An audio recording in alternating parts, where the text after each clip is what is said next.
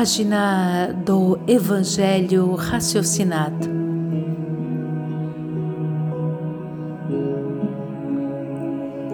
Sejam fortes no Senhor e em seu grande poder. Efésios 6:10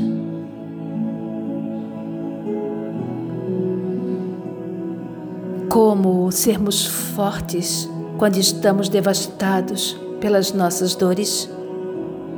Como sermos fortes quando olhamos para a frente e não vemos a saída, não enxergamos a luz?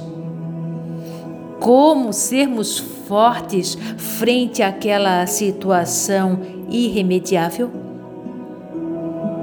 Só quem passa por situações assim conhece as dores, só quem passa sabe o que é descer no fundo das suas próprias angústias.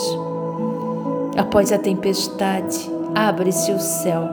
Após a noite, chega o dia. E assim também é a vida.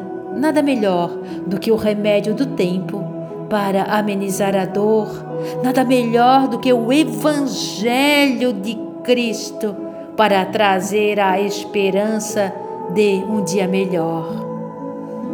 Ele, o emissário divino, desperta em nossos corações a luz da vida. E quem crê em sua mensagem se fortalece frente aos imprevistos da vida. Jesus de Nazaré nos mostrou que o mundo material é árduo e espinhoso sofrendo ele as mais terríveis perseguições e crueldades.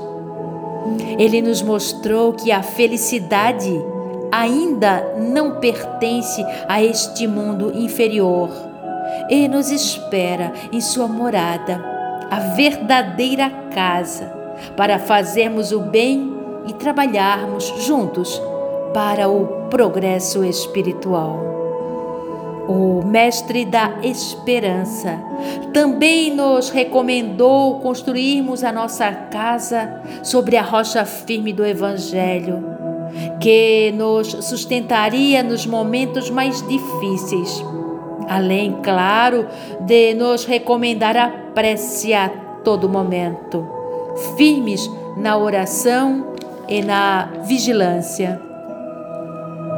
Lembremos, irmãos e irmãs, que não estamos sós nesta imensidão do universo.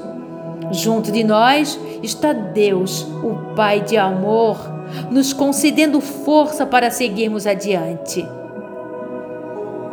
Na aflição profunda, busque a oração.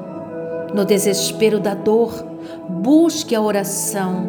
No choro compulsivo, busque a oração. Na angústia da alma, busque a oração. A oração é a chave para nos conectarmos com o Altíssimo, sentindo suavemente a sua mão amiga nos amparando. Feliz aquele que sabe sofrer. Feliz aquele que agradece a Deus em todas as circunstâncias, compreendendo a sua perfeição e entendendo que nada, Absolutamente nada é por acaso neste universo conectado.